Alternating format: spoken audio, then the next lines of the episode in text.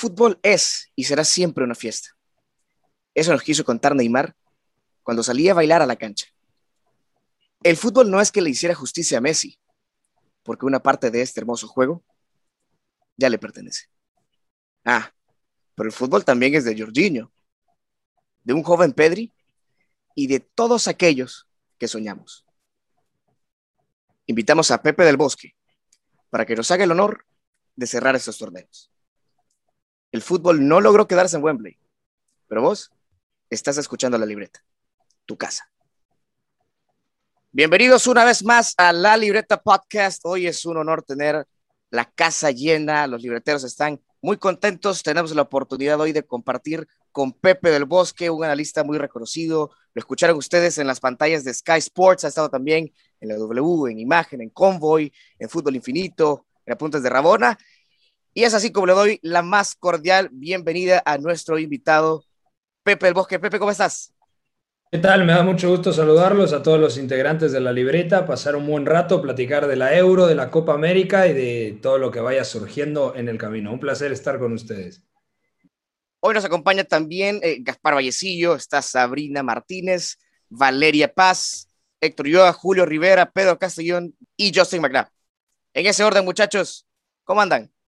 Hola, Faco, hola, Pepe, gracias por la invitación, gracias por estar con nosotros. La verdad que Vamos a cerrar de lujo estos torneos. Muy emocionado por el programa que se viene.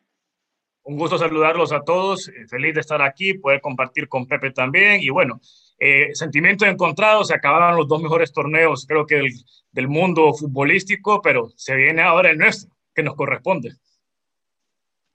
Muy contentos aquí. Eh, todos ya terminó pues lo que fue la Euro, Copa América, pero bueno, nos hablamos de eso un poco y nos vamos como con lo que dice Carlos, ¿no? Con lo que ya es nuestro. Hola libreteros, eh, un placer estar con Pepe del Bosque, todavía con dolor en el alma, pero aquí estamos eh, listos para hablar de todo lo que pasó en las finales. ¿Qué tal libreteros? Eh, es un orgullo estar acá de vuelta y a diferencia de Pedro, yo estoy súper feliz y sigo celebrando el triunfo de Argentina el sábado y estoy emocionado por hablar de, de ese gran logro. Muy buenas, un gusto a todos los libreteros, a todos los que nos escuchan. Un gusto estar acá con eh, José del Bosque, que nos acompaña en este análisis y hablar del mejor fútbol del mundo. Hola a todos los que nos escuchan, gracias por, por estar con nosotros y un gusto, Pepe, enorme tenerte aquí. Así que pues empezamos ya. Libreteros, compañeros, hermanos, un gusto estar aquí con ustedes, hablando del deporte más lindo del mundo, teniendo un tiempo ameno aquí en familia. Y Pepe, bienvenido a la libreta, hermano. Aquí estás en tu casa. Y de esta forma arrancamos, Pepe. Sé que sos alguien al que le interesan los porqués en el fútbol. Y es precisamente eso lo que venimos a discutir, lo que venimos a eh, comentar. Y arrancamos, obviamente, ya escuchamos el, el, sufrido comentario, estamos muy tristes porque se acabó el fútbol, pero estamos muy contentos porque vamos a comentarlo precisamente. Italia campeón, me imagino que fue muy bonito tener a Italia en las pantallas eh, de Sky eh, de la primera fecha y hasta obviamente una final que de verdad muy pasional, muy poética, una tanda de penales muy eh, memorable en la casa del rival, en una copa muy extraña, pero muy linda como es cada escenario del fútbol. A mí me da gusto que haya ganado Italia, sobre todo por el hecho de que creo que ganó el equipo más convincente a lo largo del torneo. Y siempre que gana el equipo que mejor juega, me, transmite esa satisfacción, que creo que es muy importante, siempre que un equipo impone condiciones y de distinta manera, porque si uno analiza el camino de Italia, lo bien que lo hizo en la fase de grupos contra Suiza, Turquía y luego con algunas rotaciones contra Gales, no recibió gol, luego supo sufrir, sobre todo en el segundo tiempo le costó mucho trabajo, Austria había sido superior y en la prórroga de la mano de Leonardo Spinazzola y de Federico Chiesa termina ganando a una muy buena selección de Austria. Luego da el golpe de autoridad contra Bélgica, a priori una de las llamadas candidatas a levantar esta Eurocopa, y en semifinales cuando le toca ser inferior, también sabe ganar. Y eso representaba que tenían la moral por los cielos. Era un equipo con una confianza tremenda, era un equipo en toda la dimensión de la palabra. Y en la final se reponen del gol tempranero al minuto 2 de Luke Shaw y luego salen adelante no solamente por el tema de empuje y por ímpetu, la final de Marco Berratti es tremenda, bajando a recibir la, la, pelota delante de Bonucci y de Chiellini, las pedía absolutamente todas para organizar en la base de la jugada. Luego Federico Chiesa, quizá era el elemento de ataque que mejor podía intimidar a una saga bastante bien eh, estructurada por parte del equipo inglés, pero creo que en el global de, todo, de toda la Eurocopa, analizando todos los partidos, creo que Italia merecidamente es campeona de la Eurocopa. Me parece que es bastante amplio el, el, contexto para, obviamente, llevar todo a, a unas palabras, pero sí que fueron muy interesantes las intenciones de los entrenadores en esta Euro. Vimos a una España muy propia, eh, quizá que fue de menos a más. Vimos a, a, una Italia que, como yo lo mencionaba, fue convincente el esquema de Mancini, costándole un poquito en tramos finales de encuentros particulares como la semifinal y precisamente la final eh, también. Pero más allá de eso, ¿Cómo contextualizarías vos esas propuestas futbolísticas de los estrategas, obviamente eh, compaginadas eh, con un rendimiento bastante alto de futbolistas eh, de, tal nivel? Es que yo creo que Italia es la mezcla perfecta de toda la evolución que ha tenido el calcio en el tiempo reciente. Hay que recordar que se pierde en el Mundial de Rusia 2018. Entonces es muy fuerte decir, un equipo que no va a la última Copa del Mundo, termina levantando la Eurocopa y además siendo el mejor equipo de la Eurocopa. Eh, se nutre de muchas cositas, por ejemplo, en salida de pelota de Antonio Conte y su Inter, de la manera de verticalizar en ciertos contextos, de cómo salía también a velocidad en algunos momentos, porque también podía ser vertical, algo parecido a lo que quizá eh, veíamos con la Lazio de Simone Inzaghi, el juego de posesión que de posición y respaldado en la tenencia de la pelota, en la posesión que veíamos en el Sassuolo de Roberto de Servi, algunos conceptos de presión que tenía la Atalanta de Giampiero Gasperini, el trabajo de Mauricio Sarri que también ha dejado huella en muchos futbolistas, el caso concreto de Jorginho que fue doble campeón a nivel clubes con el Chelsea, a nivel selección con la Azzurra. Entonces yo creo que ese cúmulo de factores eh, argumentan perfectamente por qué Italia es el mejor equipo a día de hoy creo que en el mundo, ¿no? Todavía tendrán mucho que decir Francia, Alemania, eh, en la próxima Copa del Mundo, Brasil quizá también, pero creo que Italia ha dado un golpe de autoridad, ha hecho un tremendo recambio generacional y ha disipado cualquier tipo de duda Roberto Mancini porque ha hecho un trabajo espectacular y además con ese punto de motivación con Gianluca Vialli eh, como su asistente, eh, que, ambos estuvieron en la Sampdoria, que perdieron aquella final en, 1992 contra el Barça. Entonces, toda esta carga emocional, anímica, eh, han, respaldado al equipo y por supuesto, con para mí dos piezas elementales, además de Donnarumma, Chiellini y Bonucci, que eran los dos sobrevivientes de aquella final de 2012 que pierden 4-0 contra la España de Vicente del Bosque. Entonces, después de todo esto, uno justifica claramente por qué Italia ha sido el mejor equipo del campeonato. Lo mencionabas, eh, Pepe, eh, chapó a, Mancini porque en poco tiempo, ¿no? en poco tiempo creo que eh, ha podido construir un recambio generacional muy interesante bajo el amparo de dos líderes como Bonucci y Chiellini, si bien lo mencionaba, los únicos dos sobrevivientes de ese 4 a 0, y a pesar de eso, poder motivar a una generación que, si quiere hacer uno de cierto, venían afectados por la eliminación de, de, Rusia. No es fácil levantar una selección con tantas estrellas después de una debacle, debacle de esa. Miraba hace poco en Twitter una imagen de Ventura cuando estaba peleando con, con, de con Rossi, creo, de Rossi, que le decía, entra, no, mete a este mejor, porque yo para qué. Entonces, eh, lo mencionábamos hace un par de semanas aquí con, con todos los compañeros de que Mancini se ha convertido en especialista en hacer campeón equipos que llevan años sin ganar nada, ¿no? Italia en este caso, pues a nivel continental, el último había sido en Alemania 2006, pero en Eurocopa eh, ya había pasado un buen tiempo, ¿no? Entonces creo que va a ser muy interesante lo que él pueda seguir haciendo, si bien es cierto, todos los técnicos pueden, tienen su, su, techo en algún momento, el gran reto creo que es Qatar, ya lo han cosechado ahorita con, con en, esta, en esta fabulosa Eurocopa, en lo cual pues lo mencionaste, eh, fue uno de los mejores equipos, de repente el más constante, pero veremos qué pasa ahora el reto lo que viene, ¿no? Yo creo pues que este equipo es muy bueno, es un recambio entre experiencia y, juventud, pero no sé, siento que podría pasar muchas cosas, eh, lo que ellos tengan que salir, como lo mencionabas, a competir contra una Francia que viene tocada, no por su ego, una Alemania, que bien es cierto, cuando miras a Alemania llorar, preocúpate por cómo van a venir en las próximas ediciones y pues el resto de selecciones a nivel europeo también. Fíjense que una cosa que yo creo que hizo muy bien, pero muy bien, Mancini fue creer en lo que tenía, creer en el talento que tenía y aceptar diferentes propuestas de juego y crear un modelo de juego a, base de eso.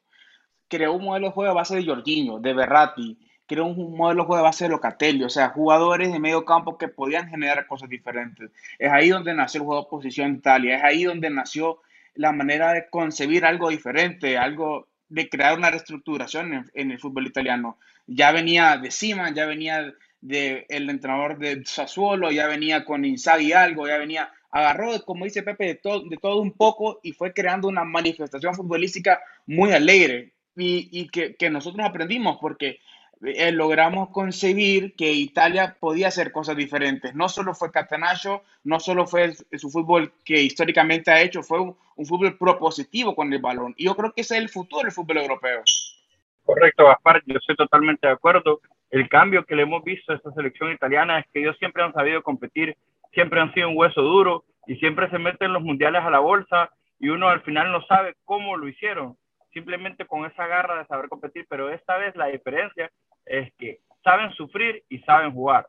Entonces creo que eso marca una diferencia que, que sí está eh, como unos dos escalones por arriba de las otras selecciones, porque se vieron etapas del torneo donde cualquier selección con bastante calidad se podía venir abajo y ellos se antepusieron a todas las cosas negativas que le rodeaba y salieron adelante. Y eso creo que hay que tomarlo mucho en cuenta. En Cabal lo mencionamos en uno de nuestros primeros episodios de la Euro, que yo les, yo les dije, como no es por nada, eh, estábamos apenas en fase de grupos y yo dije, estos, pongo mi mano en fuego, van a semifinal. Son los únicos que veo yo ya en semifinal estaba todavía Francia fuerte y todo, yo dije, no es por nada, pero no me extrañaría ver que Francia caiga, ya sea en cuartos o en semis, pero Francia cae y e Italia por otro lado no, porque como vos decís, ellos no es como que se les baja el ritmo, no es como que se quedan así, que bajan por, no sé, por porque ya sea que les haya metido un gol ni nada, no, ellos seguían así, eran constantes con su juego, eran constantes con el balón, constantes con su jugada, y atacaban y todo, y me gustaba mucho, me gustaba cómo los jugadores, bueno, del Interno ya venía Varela, era una gran presentación. Chiesa, por otro lado, wow. Y el jugador que más, o sea, de verdad me tiene sorprendida y más digo yo que qué calidad es Donnarumma. De verdad que se lució porque al final tengo que decir este comentario, esta ha sido la euro de penales. o sea, ¿cuántos partidos se fueron a penales? Y este para mí ha sido el portero que, que más, que mejor se ha presentado en lo que ha sido la tanda de penales, ¿no? Entonces, la verdad es que sí, un, gran trabajo de, de, Mancini con todo lo que han sido estos jugadores y que, que, venían, ¿no? O sea, de como dicen ustedes, de no poder ir al mundial y se han levantado de todas formas, han venido a ser literal, como dice Pepe, el, la selección que mejor ha jugado y a mí también me gusta que haya ganado la selección que mejor ha jugado, como que dicen, sí, las cosas se hicieron bien, porque quedó campeón el mejor. O sea, nada de que por accidente quedó campeón otro o que por un penal que no era quedó campeón, no sé, pero quedó campeón la mejor selección de Europa. Desde, desde cómo entonaban el himno, transmitían una sensación de confianza impresionante. Eh, antes de los tiempos extra, de los penales, la unión de grupo, o sea, transmitía a Italia que podía ser campeona, o sea, porque realmente se, se notaba la conexión entre los integrantes del equipo. Me parece que fue Bonucci cuando le preguntan quién era la figura de la selección Azzurra y dice, no hay una figura. La fortaleza de este equipo es que justamente está en el colectivo. Entonces, todos se respaldan entre todos. Y además, si a veces faltaba un, pelín, un puntito de calidad en el frente de ataque, porque, a ver, Lorenzo Insigne es un gran delantero, un gran extremo, pero no es Kylian Mbappé. Chiro Immobile es un gran delantero, pero no es Harry Kane. Pero aún así, eh, supo potenciar cada pieza y los elementos que tenían que levantar la mano, que tenían que seguir creciendo, al final respondieron. Berratti no tiene una Champions en su palmarés y acá eh, demostró que es uno de los mejores centrocampistas de su generación. Chiesa con 23 años ya lo había avisado en la Fiorentina y ahora lo está confirmando en la Juventus. Fue de lo mejor del equipo de Andrea Pirlo en una temporada turbulenta de la vecchia señora. Entonces, a mí me encanta que, que haya ganado Italia por este cúmulo de factores que platicamos. Además, a nivel competitivo, voy a tirar de memoria, Italia prácticamente juega una final por lo menos por década, porque en el 68, cuando habían ganado la primera eh, Eurocopa, luego juegan el, la final del Mundial del 70 en México,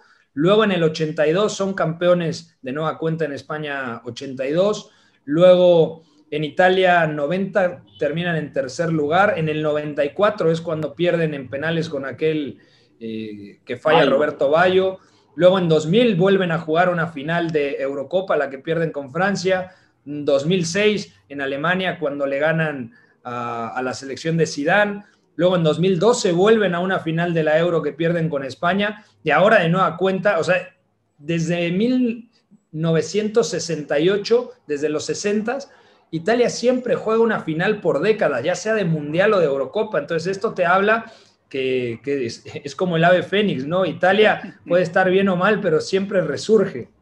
El es el característico renacido, creo yo, de la, de la historia, de las narrativas. Ahora, eh, Julio, eh, Héctor, Justin, quiero que me ayuden a algo. Ya estábamos contextualizando lo que hizo Italia. Ahora, otra selección que no puede quedar eh, fuera de este, de este marco es Inglaterra. Yo creo que hizo también un, un, gran campeonato, una generación increíble de futbolistas. Mi, mi liga favorita es la Premier. Yo creo que han demostrado que son de las ligas más potentes, incluso con su selección pero desafortunadamente para sus intereses no pudieron en una tanda de penales y, en los 120 minutos contra Italia, Julio.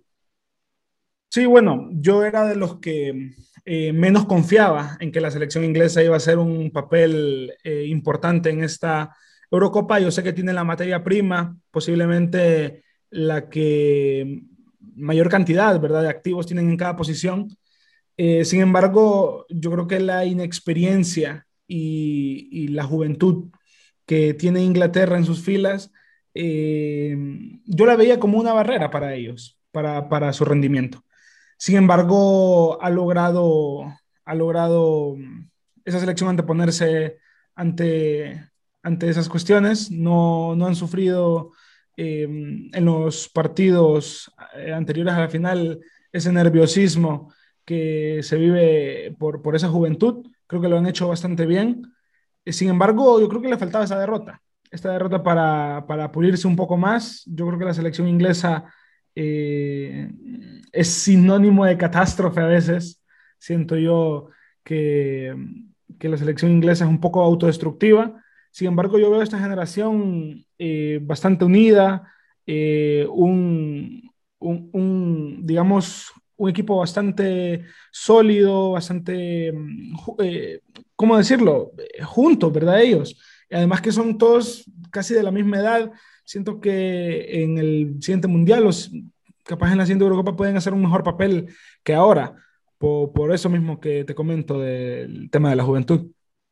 Bueno, realmente yo quiero intervenir en esto y estoy totalmente de acuerdo con Julio, porque siento que a cada generación eh, de oro, por así decirlo, eh, tiene que pasar por una derrota para llegar a la gloria. La gloria no es fácil y considero que un batacazo como el que pasó eh, el domingo en Wembley, creo que la unión que va a generar eso, creo que va a terminar por poner a Inglaterra como favorita para el Mundial de, de Qatar 2022. ¿Por qué digo esto? tomando en cuenta las últimas dos selecciones campeonas del mundo, Alemania queda campeón, campeón en 2014, pierde en 2008 la final, llega a semifinales en 2010 y 2012 y logra finalmente el Mundial.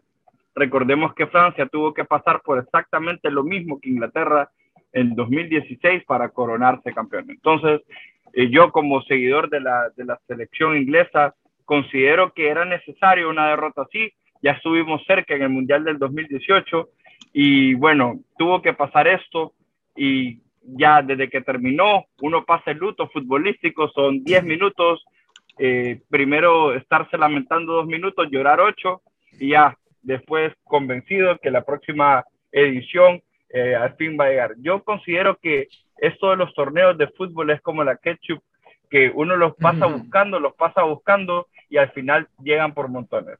Eso espero. Creo que esta generación eh, va a llegar a algo. Lo comentó Daniel Sturridge en, en, en Instagram. Puso con tanta calidad de todos estos jugadores. Estoy seguro que en los próximos tres torneos eh, internacionales vamos a ganar algo. Porque sería muy catastrófico. Y, y sí, así es el fútbol inglés, catastrófico. Y es que esta es una final inglesa, pues se llega a Wembley a penales y se pierde y se fallan tres penales de un solo. Es que lo, lo hizo, lo hizo, eh, ellos crearon el deporte y así hacen esas historias. Pero bueno, estoy convencido de que este proceso va a llegar, que está nutrido de grandes jugadores, de gran talento y solo falta ese algo. Lo importante es que ya se sabe competir. Antes no se sabía competir. En 2018 se rompe la barrera de los cuartos. En 2021 se llega a la final después de 55 años. Y alícense que yo en diciembre de, eh, del 2022 estoy celebrando el Mundial. Pero, pero Pedro es, es, es, más inglés que, que, hondureño, madre mía. O sea, no, no, no. Es, más eh, inglés que Jack Grealish. Sí, así son, así son aquí, así son. Claro, claro. Eh, soy, soy, soy primo de Jack Grealish, la verdad, pero... se, se, no, se, nota, se nota en el, en el peinado, Pedro. Sí, sobre todo. Correcto, el mismo pelo, el mismo pelo, pero, pero sí, eh, realmente eso es lo que siento, así que, es que esperemos, a ver, a ver qué, qué sale. Además, si me dice Justin McNabb, que, que, es inglés, bueno, se lo creo, pero Pedro Castellón. no, no, bueno. no, pero Pedro, Pedro tiene apellido inglés, es Copeland. El segundo sí, apellido. El segundo apellido entonces, sí, tiene... Mi segundo apellido es eso, pero eh, es Copeland, pero realmente mi familia, o sea, mi abuelo, que es del apellido Copeland, eh, no, no está interesado en el fútbol ni nada de eso. Así que la enfermedad por la selección inglesa no es ni por la Premier, porque yo soy madridista, es exactamente por la selección inglesa. Viene, no sé de dónde, pero me ha hecho sufrir bastante. Sí, totalmente. Yo, yo, yo creo que Inglaterra tiene la mejor selección jugador por jugador del mundo, porque si tomamos en cuenta el banquillo de, de, esa selección, que por cierto, yo soy Brasil y a mí me encantaría que mi titular tuviera algo que ver con, con la banca de Inglaterra, sería fantástico tener más de algún jugador de ustedes. Yo creo que Inglaterra, a pesar de todo eso, tiene mucho que mejorar eh, colectivamente, futbolísticamente. Estábamos hablando de Italia durante este podcast, durante este episodio, y creo que recalcamos lo importante de poder jugar bien al fútbol, de tener cohesión entre los jugadores, de, de elevar el nivel futbolístico para llegar a la victoria. Y yo estoy de acuerdo cuando dicen que Italia fue quizá el que mejor desplegó fútbol de toda la competición. Yo, sinceramente, creo que está un pasito enfrente de España, porque en el mano a mano se demostró que España fue superior, por lo menos en la interpretación del juego de posición y de la presión tras pérdida, la presión al, al poseedor del balón y, y, de presión alta. Por eso le quitó el balón y dominó el partido. Pero me parece que Inglaterra puede dar ese paso del frente, no ocupa eh, una nueva generación de jugadores, ya la tiene, tiene todos los argumentos para poder pelear por, por copas, por mundiales, por cualquier título y ser el favorito en cada uno de ellos en los próximos 10 años. Pero me parece que el primer paso que tienen que dar es cambiar la, estructura, la estructura de, de los entrenadores. Me parece que ha quedado de ver Gareth Southgate, me parece que los cambios, las alineaciones, la manera de jugar, yo creo que si ese grupo de jugadores va sin entrenador a la Eurocopa, hubieran concedido exactamente los mismos resultados. No vi la mano de ese entrenador en ningún momento. Entonces, yo quiero que también, si tenemos algún minuto, pongamos en mente y, y hablemos de, de, las selecciones como Inglaterra, como Bélgica, como Francia, que que han quedado de ver siendo las mejores individualmente. Portugal. ¿Por qué se genera eso? Y Portugal exactamente igual, no generan fútbol, no, no se les ve eh, diferencia en cuanto a lo colectivo y por eso dan estos resultados pobres. Si bien es cierto, Inglaterra llega a la final, pero esa final no tuvo que haber llegado nunca a, la, a los penales. Se tuvo que haber definido en los 90 minutos a favor de Italia. Entonces, tomando en cuenta estos datos, ¿por qué se genera esto en, en, en estos equipos con, con tanto talento eh, desde los entrenadores.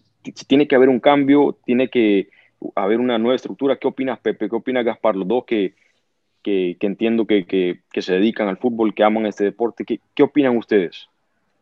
Mira, yo creo que es una Eurocopa que también la condicionan los detalles, porque Inglaterra a mí en fase de grupos no me gustó, sinceramente no me gustó. El primer partido contra Croacia lo termina ganando, pero no es un buen partido, ni de los croatas ni de los ingleses, y, y termina resolviéndose por una genialidad de Calvin Phillips en el pase filtrado a Sterling, que hay que decirlo, estuvo mucho mejor de lo que se esperaba. Y es una de las grandes figuras de la Euro. Luego contra Escocia, 0-0 y el partido, desde mi punto de vista, fue mejor Escocia, a grandes rasgos. Luego contra República Checa, partido cerrado, tampoco es una exhibición y ahí quizá da un paso al frente la selección inglesa. El gran golpe de autoridad del equipo de Southgate lo da desde mi punto de vista contra Alemania en octavos, pero ese partido es un 2-0 que termina siendo muy engañoso. Tampoco es que Alemania haya sido muy superior, pero creo que fue un partido muy parejo donde Werner tiene una ocasión que tapa eh, Jordan Pickford, también Kai Havertz tiene otra que de nueva cuenta el arquero del Everton termina mandando a córner. Tiene el 1-1 Thomas Müller, que increíblemente uno de los mejores futbolistas del mundo falla ese mano a mano y luego viene el 2 a 0. Entonces, yo creo que ese resultado también podríamos decir que es un poco circunstancial, sin quitarle el mérito, pero hay que contextualizar y decir que Inglaterra ese día le salió cara, ¿no? Eh, a veces te sale cruz y ese día le salió cara. Y luego contra Ucrania, un equipo que yo creo que no sabe ni siquiera cómo se mete a cuartos de final, porque Suecia había sido bastante superior, viene la expulsión de Danielson. Y luego lo que cambia toda, toda la estructura de la llave, no avanzó segunda de grupo, no primera. Y entonces, eh, y además los accidentes de Francia y sobre todo de Países Bajos. ¿A qué voy con esto? Si se hubiera respetado la lógica, Inglaterra hubiera enfrentado en cuartos de final a España. Y de haber superado a España, le hubiera tocado o Dinamarca, que al final se enfrentó en semifinales, o Países Bajos, que la verdad estaba teniendo un muy buen torneo y realmente de nueva cuenta lo de los detalles. El partido contra República Checa es bastante cerrado, pero Países Bajos estaba jugando mejor, o por lo menos daba la sensación de que estaba más cerca del arco de Thomas Batslik eh, y que los de República Checa les estaba costando más trabajo intimidar el arco del equipo neerlandés. Entonces, hubiera enfrentado Inglaterra en cuartos España y luego a Países Bajos. Y yo no sé si hubiera podido sortear esas dos rondas. Entonces, no es quitarle mérito a Inglaterra ni mucho menos, simple y sencillamente es ver cómo se conformó la narrativa, cómo estuvo el guion de la Euro, para poder entender también por qué se metió a una final. Es cierto, le gana a Alemania en octavos, pero luego juega contra dos rivales que hombre por hombre son bastante inferiores, tanto Ucrania como Dinamarca. Y además, bueno, no me gusta hablar de esos temas, mm. pero el penalti contra Dinamarca es un guiñito ahí, desde mi punto de vista, no era. No, alguien lo tenía que decir, alguien lo tenía que decir. Gracias por decirlo vos, gracias.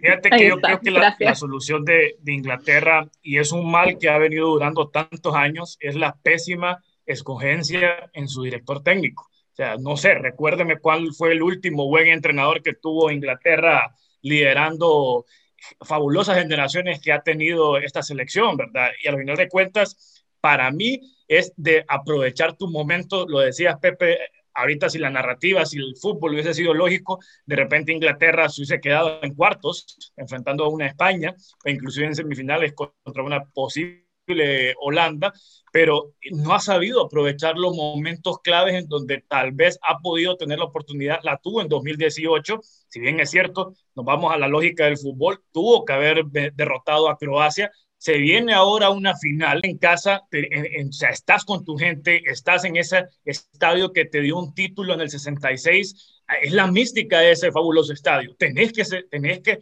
como diríamos, eh, seize the moment, aprovecharlo, o sea, eh, tenés que quedar campeón ahí y no supo aprovechar las dos oportunidades. Bueno, tal vez una potencial final con Francia en 2018, no sé qué hubiera pasado, creo que era 50-50, pero no lo hizo. Y vas a Qatar ahora contra un, un, mundial donde creo que todas las selecciones van a andar muy bravas. Entonces yo creo que si Inglaterra, y no va a pasar, porque no van a despedir a Southgate, o sea, te lo puedo firmar ya ahorita, no lo van a despedir. Si Inglaterra quiere aspirar a las mejores cosas, necesita un verdadero gestor de talento, porque eso es lo que tiene ahorita, y alguien que le apuesta al fútbol. Lo decía Gaspar, lo decía Pepe, o sea, el fútbol europeo es eso, hay que saber hay que ser atrevido, hay que saber jugar.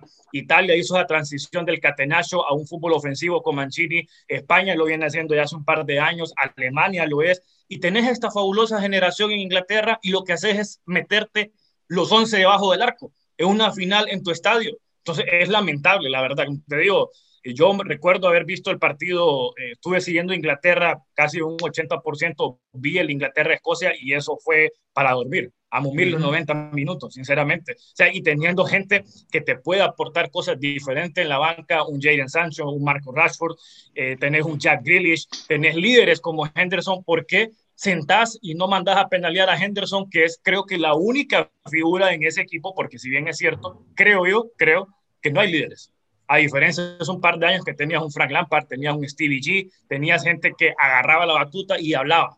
Y creo que se equivoca, no se equivoca enormemente. Al final, si Inglaterra quiere ganar Qatar 2022, de repente ya catapultarse con esta fabulosa generación, que creo que es la, la mejor que ha tenido en los últimos años, necesita otra figura. Y no creo que la figura está en el Reino Unido, tiene que ser alguien de afuera. Pero bueno, tocándoles el ego a ellos, difícilmente contraten un técnico extranjero. Me gustaría escuchar a Chele y luego a Sabri haciendo una transición, obviamente, con lo, con lo de Inglaterra. ¿Qué futbolistas fueron los que más eh, le, llenó el paladar y qué, cuáles son las decepciones que ubican de esta euro. Si me permite, si me permiten empezar, eh, bueno, qué perfect timing que, que Pepe estaba mencionando eh, a Países Bajos. yo y aquí mi familia siempre hemos apoyado a, a, la selección holandesa. Mi papá es gran aficionado del fútbol total, de sus bases, de, de Johan Cruyff y de Rinus Michels, o como se pronuncia. Y sinceramente, eh, esta selección me, decepcionó, me decepcionó. Yo, yo sé que tienen grandes figuras, eh, excelentes jugadores, pero creo que sí pesó un poco la ausencia de Van Dijk y también creo que Holanda carece de un auténtico, de un auténtico 9, que fue lo que en mi opinión les, les pesó exagerado. Y siguiendo con la línea que estaban comentando acerca de, del jugador, eh, eh, pues jugador favorito de esta Eurocopa, yo no me voy a quedar con uno, sino que me voy a quedar con la pareja de centrales de Italia. Es increíble la, la solidez defensiva que muestran, que muestran estos dos jugadores, aparte de, del entendimiento que tienen entre ellos no digamos eh, la parte técnica, el entendimiento táctico que tienen para con el resto de, del equipo y más allá de eso, lo que a mí más me fascina por, por el área que, que, yo estudio es el liderazgo, el liderazgo y la influencia positiva y sana y, y con una, eh, eh, pues viendo un poco más hacia, hacia, hacia el triunfo, o sea, Chiellini y el otro, eh, se me va el nombre, Bonucci, increíble el torneo que tuvieron, eh, Valeria lo decía del principio que, empezamos a grabar, como dijo ella, estábamos en fase de grupos. Valeria lo mencionó, eh, increíble la, solidez tanto defensiva, como ofensiva que tiene Italia. Ya lo mencionó Carlos también, que, Italia hizo esa transición del catenacho a un poco a un sistema táctico más, más ofensivo y pues la decepción para mí es la selección de Países Bajos y mis jugadores favoritos fueron Chiellini y Bonucci a lo largo de todo el torneo y pues ahí lo tenemos, Italia es campeón y como dicen ellos, los mejores defensas son los que ganan torneos. Yo voy a tratar de repetir algo que dijo Justin hace poco en el tema de las decepciones, en vez de, decir una selección puntual, me quedo con el miedo que los entrenadores de las selecciones grandes, sea tu Francia, tu Bélgica, tu Portugal, tu Alemania, tu Inglaterra, de no poder sacar lo mejor de unas platillas, pues, o sea, son una pasada todas, podemos ir lista por lista y son jugadorazos tras, tras jugadorazos. Eh, lo de Portugal sí me decepcionó bastante porque yo de verdad confiaba mucho en lo que es un Joe Félix, un Bernardo Silva, un Bruno Fernández, en el momento de, de tratar de, de jugar fútbol diferente. Y ahí va un poquito lo que Fernando Santos trató de cerrarse y cambiar un poquito el sistema a un 4-3-3 eh, para jugar un poquito los números telefónicos, como le dice Gaspi, eh, y quitar a Bruno Fernández y, y meter un poquito más de, de, músculo, que es lo que un montón de gente no entiende y lo que es como famoso, que vos ocupas un mediocampo con músculo y con fuerza para poder tener control del, del partido, y eso no es cierto. Italia lo probó. Eh, Bélgica tuvo mala suerte con, con lesiones, pienso yo. Eh, Francia, de Champs en el partido contra Suiza, después quiero que me expliquen qué trató de hacer con esa línea de tres. Yo sé que no tenía lateral izquierdo, pero pudiste haber puesto a Rabiot de lateral izquierdo y no meter de titular al Lenglet, que, que tuvo una temporada por los pisos, que andaba la confianza por los pisos, desde el primer minuto se miraba, y fue un fracaso rotundo lo de Alemania, pues se entiende porque estaban tratando ya de hacer un, cambio de, entrenador, pero ya lo hicieron, el cambio de entrenador, y era un poco divertido porque en los partidos que se jugó en Alemania hay una foto que, que está eh, Glow buscando soluciones, que está viendo como el piso, y atrás solo se ve a Flick riéndose. Entonces, como un poquito de la transición que se va a hacer, y, y va a ser interesante, y lo de Inglaterra sí me decepcionó, pues por, por todos los jugadores que tenían, uno esperaba ver más minutos de Foden, de Grealish, eh, de Sancho juntos. Creo que en ningún punto en todo el torneo jugaron eh, al mismo tiempo. Eh, Rashford no jugó tampoco casi y eso fue uh -huh. una excepción. y para, para lo, los jugadores que más me gustaron, para no decir un poquito de los mismos, bueno, primero sí voy a decir uno que todo el mundo está lavando, pero es que es impresionante lo que hizo Pedri con 18 años, fue una pasada. fue posiblemente él con Busi, el, los jugadores más importantes en la selección de España. El dato que solo había fallado, que su primer pase fallado en la semifinal contra Italia, la campeona de Europa, fue hasta el minuto 116, es ridículo. O sea, de verdad no, no entiendo cómo es eso posible con 18 años, de verdad fue increíble. Y dos jugadores que se, que se quedaron eliminados en pero de verdad disfruté cada minuto de ver, fue Pogba. El partido que hizo Pogba contra Alemania y contra Suiza fue impresionante no solo con las asistencias y con el gol, sino ahí se vio la, versión de Pogba que todos pensábamos que íbamos a ver después de la final del 2015, eh, de, que fue Juve-Barça, todos pensábamos que Pogba iba a ser el mejor centrocampista del mundo y ahí se vio que tiene ese potencial, no entiendo por qué no sigue, eh, por qué no creció más, pero fue una pasada lo que él hizo. Y lo de Forsberg también, yo gocé mucho viendo esa selección de Suecia, por más que no era la más atractiva al momento de jugar, cada vez que Forsberg tocaba el balón te daba esa sensación de, de, de, que algo iba a pasar y que se iba a conectar con Isaac y pues esos son mis, eh, mis los jugadores que, que, más disfruté de ver. Pepe, ¿cuáles crees vos que sean estos puntos de reflexión después de escuchar todas las intervenciones de, de los libreteros y obviamente después de ver toda eh, y ser parte de la transmisión de, de esta Euro? ¿Mis mejores eh, jugadores o decepciones, Robert? Es, es, igual y también los puntos de reflexión que crees que amerita hacerse una vez terminada esta Copa.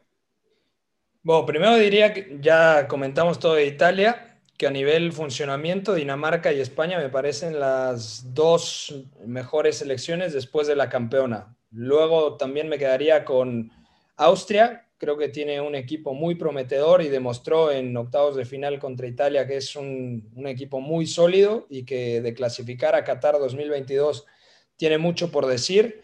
También la nueva generación de Suecia, sin Zlatan, con Isaac, con Emil Forsberg, que da para mí una de las exhibiciones del torneo contra Ucrania. Es una pena que no haya sí. avanzado Suecia porque el partido que hace es de, de, un enganche sudamericano, o sea, las pedía todas, intervenía entre líneas, un partido redondo, ¿no? Sabemos de la calidad que tiene el futbolista de Leipzig, pero en la Bundesliga en los últimos dos años le hemos visto poquito, ¿no?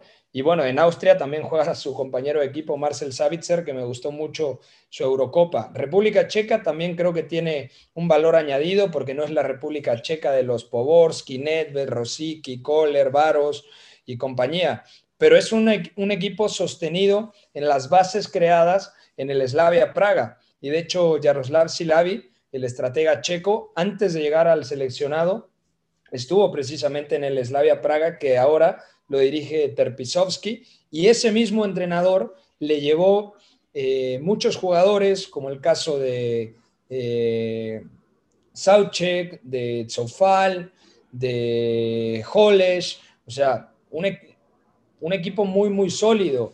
Eh, Masopust también, o sea, yo creo que en gran medida el éxito de República Checa se sostiene por el buen trabajo que se ha realizado con el Slavia Praga. Entonces, con menos recursos que generaciones pasadas, creo que hicieron una Eurocopa tremenda, tremenda la, verdad. Entonces, mencionaría, y obviamente por último, si ya dije República Checa, Suecia, Austria, hay que quedarnos con Suiza, que yo creo que también compitió por encima de las posibilidades, que eliminó a Francia nada menos y nada más en octavos de final, que compitió muy bien contra España y que tiene uno de los arqueros del torneo.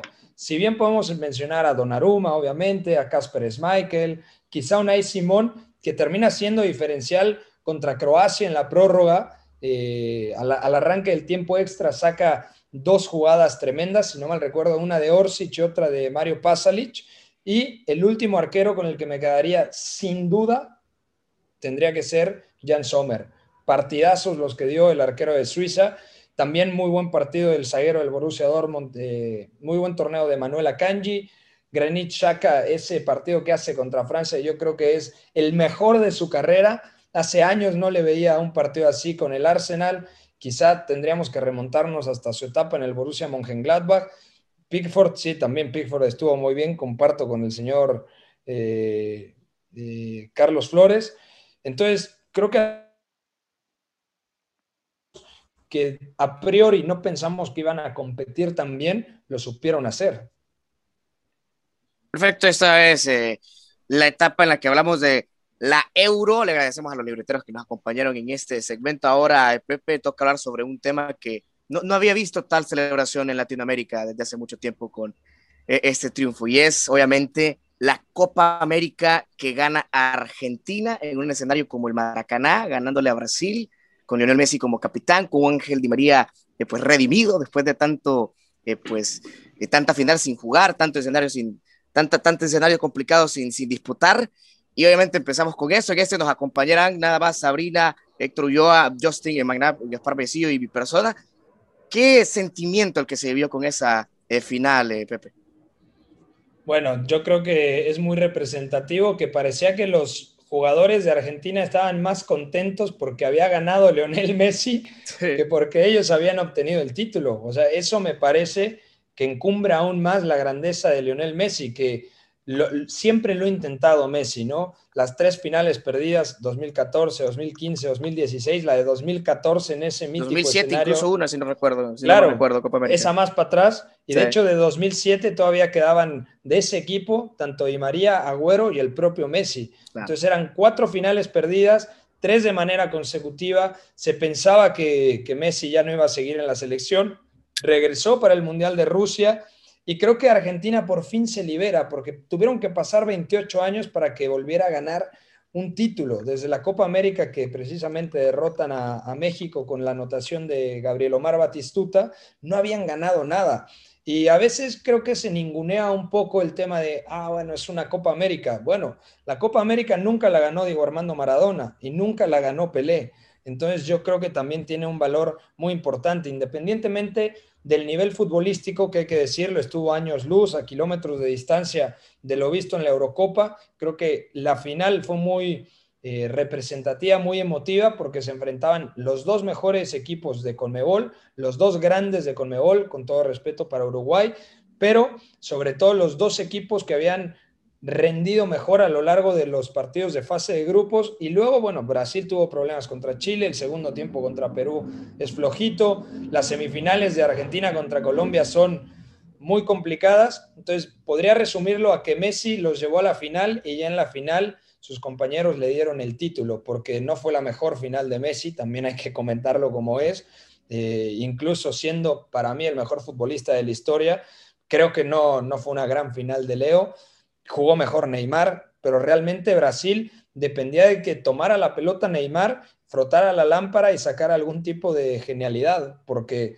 no era la Brasil de 2019 que sin Neymar, digamos que era un poco más coral, más colectiva, estaba Coutinho en ese equipo y ahora fue una Brasil muy dependiente de la, eh, del talento individual, sobre todo el tema de Neymar. Bueno, agregando un poco a lo que a lo que estabas diciendo de Messi, de hecho sí, esa es la misma la misma impresión que tuve yo, los argentinos y el mundo entero, de hecho, eh, más la felicidad por, eh, por la copa que ganó Messi, más que haberla ganado Argentina. Pero bueno, Messi, Messi es Messi, yo creo que no hay palabras en ningún idioma alrededor del mundo que nos pueda que pueda describir la grandeza que él tiene pero ya viéndolo un poco más a nivel de selección, en mi opinión, Argentina no fue una selección eh, letal o no fue una selección eh, muy efectiva. De hecho, pude notar un patrón eh, que Argentina metía el gol, pónganle los primeros 15 minutos y el resto del partido Argentina sufría. de hecho, el que más me llamó la atención fue Argentina, Argentina contra Paraguay donde Argentina mete el gol y el resto del partido Argentina desaparecido, que estuvo así también de, de pues, de que les empataran o de perder. Eh, Almirón, Almirón creo que es el nombre de, de, este... Sí, Paraguay. Ajá. Almirón hizo lo que quiso con, con, la, con la línea defensiva de Argentina. Eh, estoy muy decepcionada también de, de, un jugador como Lautaro Martínez. No sé qué fue lo que nos vendieron con Lautaro, pero yo tengo días de no, de no ver a Lautaro y en la selección, en la Copa América, pues no, Lautaro no apareció. Y en mi opinión, también Argentina gana esa copa gracias a Messi, exceptuando la final. Como dijo Pepe, no fue, una buena, no fue un buen partido para Messi, pero ese, ese título que gana Argentina es gracias a Messi y en la final sus compañeros supieron responderle. Entonces, con eso me quedo yo. Eh, en cuanto a Argentina, no me gusta mucho la gestión de Scaloni, no sé si tiene que ver eh, con la actualidad en la que estamos, va, eh, hay entrenadores que, van cambiando, uno se tiene que reinventar, pero en esta copa no me, no me gustó mucho la gestión de Scaloni porque tiene jugadores, o sea, tiene pedazos de jugadores para hacer cosas más interesantes y pues para desplegar un fútbol más, más vistoso. Exactamente, estoy totalmente de acuerdo con ustedes, compañeros. Parecía que Argentina no quería ganar por su propia cuenta, sino que querían ganar para que Messi tuviera su título. Y eso lo podemos ver cuando el árbitro central termina el partido, que todos los compañeros salen corriendo hacia donde Messi, hacer la piña. Y sale después en la entrevista con, con las pues con, con, en, la, entrevista a los jugadores diciendo que que, por fin han, ayudado a Messi a conseguir la Copa, que están felices por Messi, salió De Paul, salió Emiliano Martínez, salió Di María a decir exactamente lo mismo. Entonces, creo que esto para los que amamos al fútbol, para, que, para los que amamos eh, todo lo que nos ha dado Messi, todo lo que nos ha hecho disfrutar, es definitivamente un peso que nos quitan de los hombros. Para mí, que Messi haya ganado esta Copa América no cambia absolutamente nada. Para mí Messi era lo mismo ayer, hoy y siempre el mejor jugador de la actualidad y de todos los tiempos. Eso no cambia absolutamente nada. Lo único que, para mí cambia es tener que escuchar a aquellos personajes que denigraban la imagen futbolística de Messi. Pero él como figura futbolística me parece que sigue siendo exactamente el mismo, eso no ha cambiado nada. Y, bueno, yo como, como, aficionado de, de Brasil, pero antes siendo aficionado o primero siendo aficionado del fútbol, no puedo estar molesto con que mi equipo haya perdido esa final, no por Messi, no por Argentina, no porque ya se lo venían mereciendo, sino que porque Brasil no me dio esa alegría futbolística en toda esta Copa América. Eh, lo mencionaba Pepe que en la pasada, en la del 2019, Brasil jugó un fútbol mucho más atractivo. Efectivamente, estoy de acuerdo, porque las transiciones eran un poco más, un poco más largas, un poco más elaboradas. Teníamos a Coutinho, teníamos a Artur, Artur que, que, manejaba el fútbol en el medio campo. Esta vez no lo llama Tite y no es por una lesión, no entiendo exactamente por qué no va el jugador de la Juve, pero justamente estaba, estábamos necesitando de él en este partido contra Argentina porque a Brasil se le complica muchísimo, muchísimo el fútbol cuando el rival empieza ganando.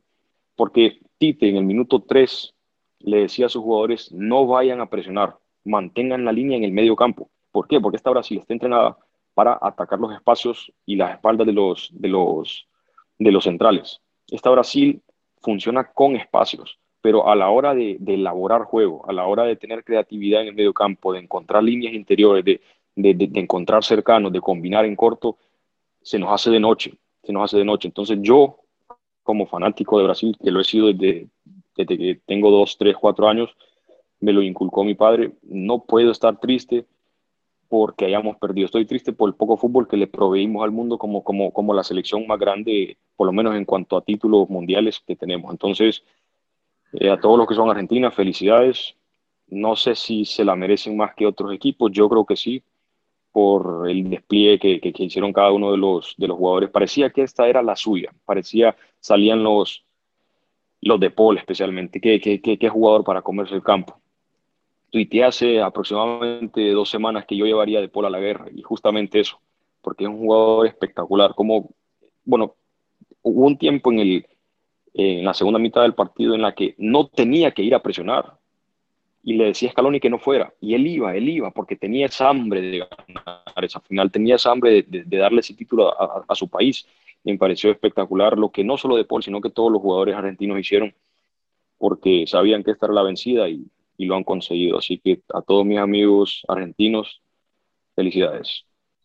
Yo estoy de acuerdo con vos, Justin. Lo de Paul fue, fue impresionante, la verdad.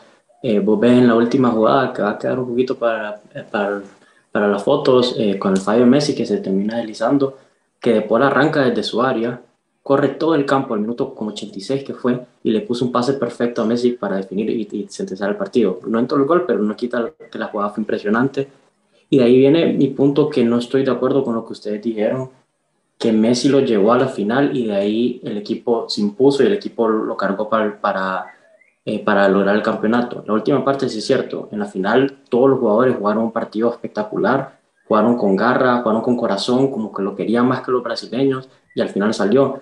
Pero no se puede desmeritar el gran torneo que hizo el Diego Martínez, tapando todo. Creo que solo le metieron eh, dos goles y los dos goles fueron a balón parado, aparte del gol de Bolivia, que ese partido no lo voy a apuntar, pero el gol de Chile vino a balón parado y el gol de Colombia vino a balón parado también de un pase espectacular que le puso Cardona y la definición de Luis Díaz fue brillante, un golazo. Eh, lo que hizo el Divo Martínez contra Colombia, eh, Sabina debería estudiarlo y debería presentarlo de acá a la eternidad porque fue, se los comió psicológicamente a todos, fue impresionante. Cuando jugaba Acuña o Tagliafico, lateral izquierdo, cumplían siempre Acuña da más para el ataque que Tagliafico, pero defensivamente estaban sólidos. Los dos laterales derechos, Molina y Montiel, torneo espectacular que se tiraron. Aparte, es cierto, de, eh, de la semifinal contra Colombia, porque Luis Díaz bailó, pero yo creo que Luis Díaz ahí hasta Roberto Carlos bailaba ese día. Fue impresionante lo que jugó. Eh, lo de Otamendi quiero resaltarlo porque creo que empezando el torneo, el 99.9% de las personas que miraban fútbol se rompían la cabeza y decían por qué está Otamendi, que Otamendi no tiene que estar, y solo el 0.01% que confiaba en él era la gente que estaba en esa concentración y la final que jugó fue impresionante, fue, fue mucho se va, a hablar de las finales de Bonucci y de Chiellini, pero la de Otamendi está ahí al lado, fue imperial, no le podían pasar, eh, lo del Cuti Romero jugando inyectado, jugando lesionado, si, si algún, por algún milagro, eh, eh, no, no por algún milagro, porque yo sé que todos los equipos grandes, los directores deportivos escuchan la libreta. Si quieren un central de categoría, eh, compren al Cuti Romero, porque qué jugadorazo para cada 10 años. Lisandro Martínez cuando entró cumplió, Pesela también cuando entró cumplió. Paredes a mí me parece un 5 excepcional, de verdad, la forma que entiende el juego, la forma que, que mantiene estructurado el equipo desde, desde, la parte posicional, impresionante. El Diego Rodríguez cuando entró parecía el opuesto de, Paredes desde el tema físico, porque de la altura imponente, mete el gol contra Uruguay, de verdad increíble.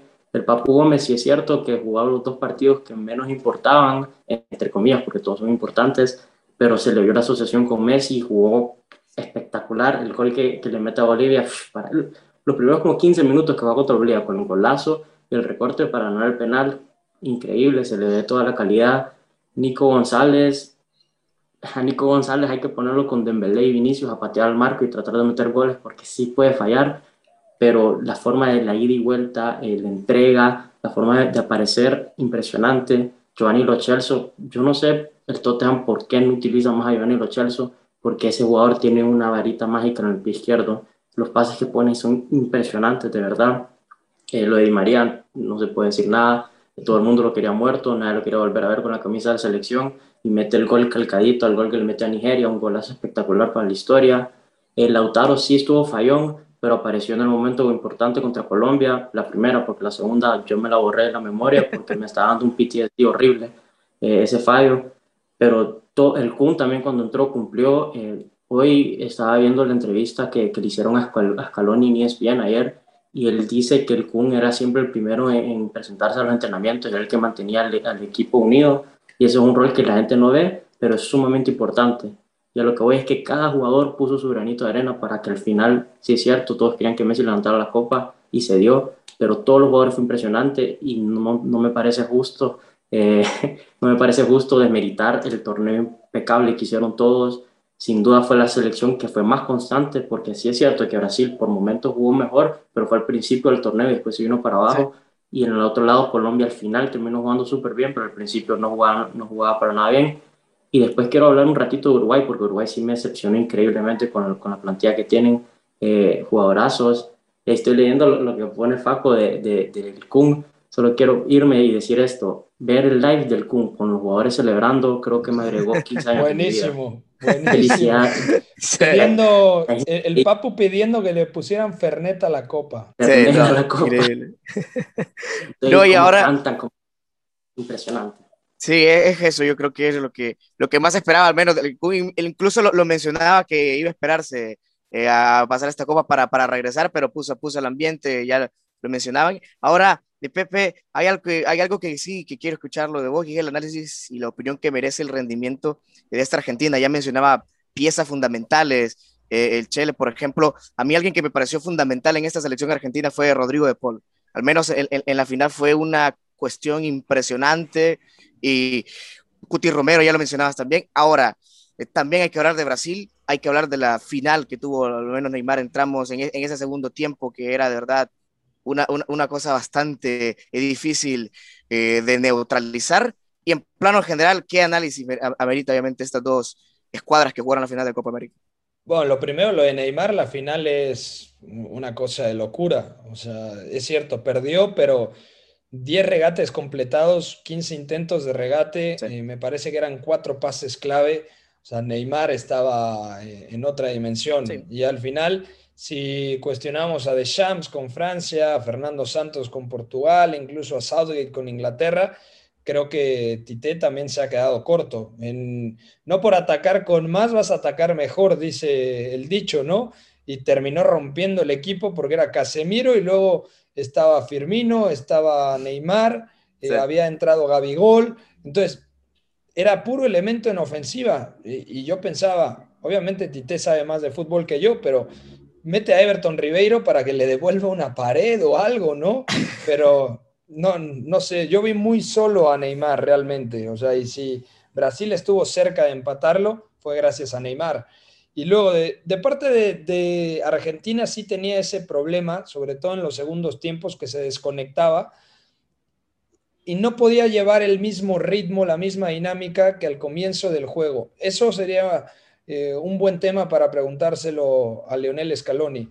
¿Realmente era indicación tirarse un poquito más atrás eh, o, era falta de, de sostener la dinámica a nivel colectivo? porque pueden pasar las dos cosas, ¿no? Si Argentina se, se tiraba metros hacia atrás, tenía cierto sentido porque decías, bueno, se tira 20, 25 metros atrás, por lo tanto el rival adelanta la línea y luego Messi lanzando a Lautaro o a Nico González o a Di María puede ser un recurso importante. El tema es, el tema no es te defiendes y se acabó, ¿no? Es, te defiendes y luego con un plan reactivo, ¿cómo logras intimidar al contragolpe? Y eso le faltó a, Argentina en distintas etapas.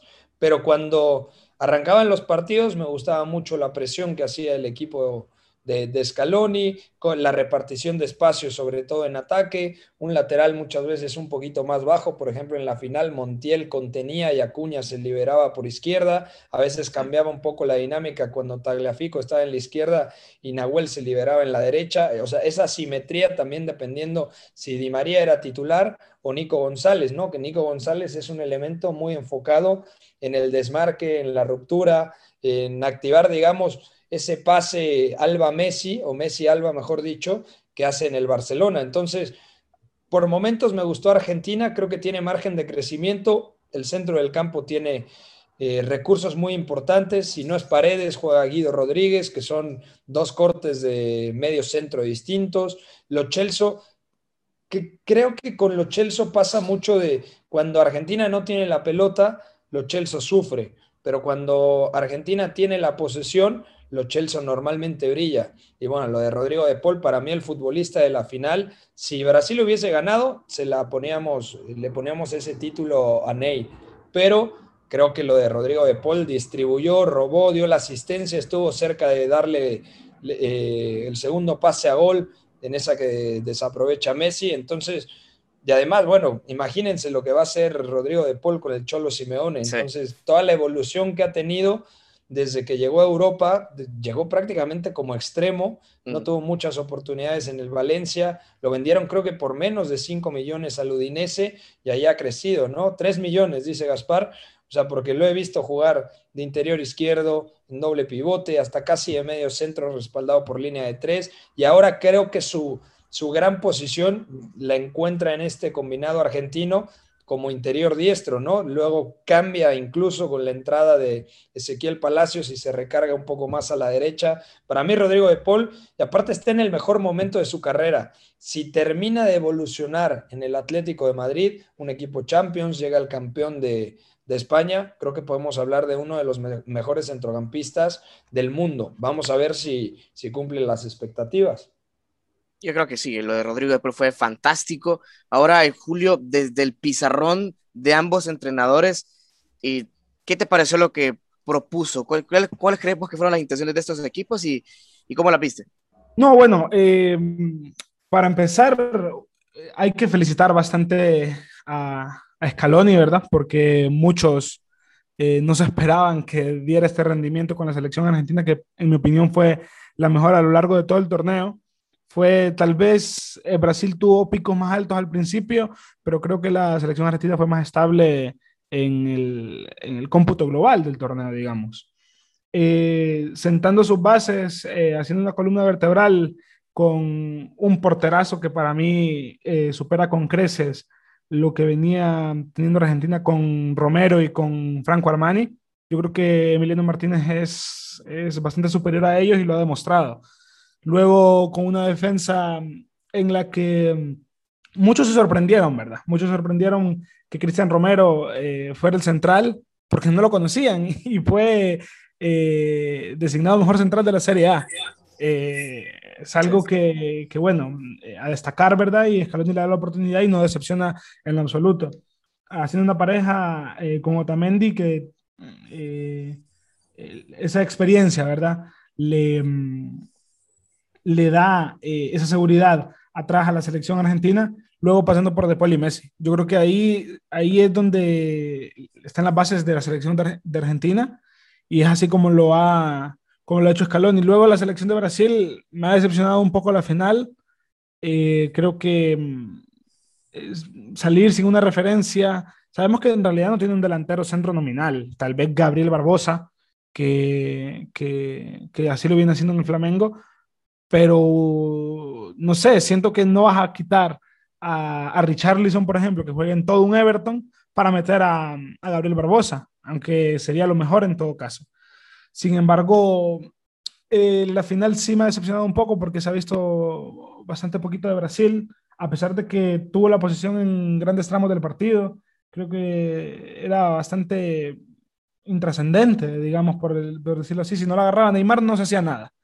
Y eso es el gran, el gran problema que tuvo Brasil en la final.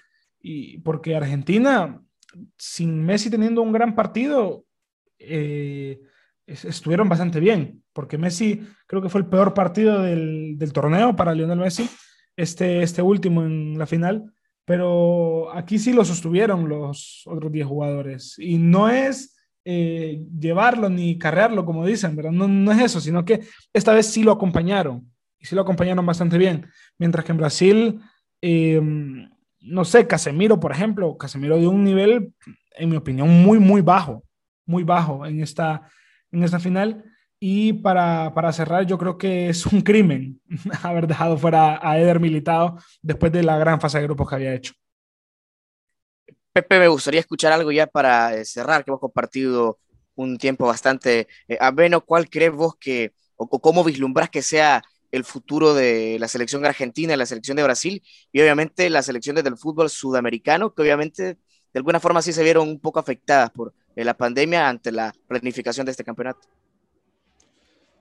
En, en cuestión de nivel se me quedó muy cortita. Yo respaldo lo que se dijo de Uruguay, pero creo que también y lo digo con todo respeto, no sé si el profe Tavares en este momento sea la mejor opción para poder potenciar esta plantilla. Es una leyenda, es uno de los mejores estrategas en la historia del fútbol sudamericano, pero creo que un recambio ahí tampoco hay que ver, ¿no? ¿Quién podría ser la alternativa? Pero Suárez ya no está como antes, Suárez ya es un delantero que depende mucho del remate, ya no tiene la autosuficiencia y esto se lo vemos desde 2018, que poco a poco va, eh, van viniendo a menos sus prestaciones, ¿no? Ya no te sale del área, cae a banda, te recorta dos, eh, ya no tiene eh, la explosividad de, que le vimos en el Ajax, en el Liverpool o en el Barça sus primeros años. Entonces yo creo que... Ya no presiona Uruguay también, Uruguay está en una situación difícil porque tampoco terminan de dar ese salto que demandan los centrocampistas, ¿no? De Arrascaete es un buen jugador, pero si lo comparas con la élite europea, ¿en dónde está parado, no? Valverde tiene que afianzarse en el Real Madrid, ahora vamos a ver qué pasa con Modric, eh, Bentancur, que tuvo una temporada complicada en la Juventus, Torreira, que no ha sido titular desde que salió de la Sampdoria prácticamente. Eh, Nández es un buen jugador, pero pues tampoco es la élite absoluta, o sea, es un muy buen elemento, pero si lo comparas con los mejores centrocampistas de Francia, Alemania o España, se queda un escalón abajo. Entonces yo creo que Uruguay se tiene que hacer fuerte a partir del colectivo y a día de hoy el colectivo no está respondiendo a las expectativas. Entonces creo que están en esa transición complicada, como la, la mayoría de los equipos sudamericanos. También Paraguay está en una situación similar. Creo que su fortaleza está con el Toto Berizo. Y Colombia tiene una generación muy alentadora, con Luis Muriel, con Duan Zapata, con Luis Díaz que cerró como un cañón eh, los últimos partidos, incluso marcando doblete en el partido por tercer lugar contra Perú. Eh, Juan Guillermo Cuadrado, que me parece de lo mejor. Ese doble pivote fantástico que tienen con Wilmar Barrios y Mateo Zuribe, creo que es uno de los puntos fuertes, creo que es uno de los mejores centros del campo de, toda la Conmebol. Y por último, mencionar lo de Perú, sobre todo a dos elementos que me gustaron mucho, tanto Yoshimar Yotun, si hacemos un 11 de la Copa América, creo que tendría que estar el futbolista de Cruz Azul, jugó realmente bien, eh, incluso marcando goles, pero principalmente orquestando en el centro del campo cuando Perú tenía la pelota. Y por último, la Padula, ¿no? No estaba Paolo Guerrero, pero la Padula yo creo que cumplió las expectativas. Entonces, eh, Perú, ojo que puede reaccionar, así como reaccionó para meterse a Rusia 2018. Creo que todavía hay mucha tela que cortar de cara a Qatar 2022 con las eliminatorias en Conmebol. Esto ha sido de verdad un placer, eh, Pepe Libreteros, compartir con ustedes siempre es eh, un honor. ¿Algún saludo para nuestros escuchas, Pepe, que eh, créeme que te sigue muchísimo en tus redes sociales. Hombre, un fuerte abrazo a todos, un placer pasarme acá por la libreta con cada uno de ustedes, Justin, Carlos, Julio, Sabrina, Luisfer, Héctor, eh, Gaspar, Roberto y Val, que me parece ya no estaba por acá, ya nos abandonó Val, que traía la playera de la selección española más puesta que Pedri. no, qué grande. Pueden seguir a Pepe del Bosque en Twitter como arroba Pepe del Bosque, también en Instagram como Pepe del Bosque y obviamente seguir a La Libreta en Twitter como La Libreta Pod y en Instagram como La Libreta Podcast. Yo soy Facu y esto ha sido un placer. Chao, chao.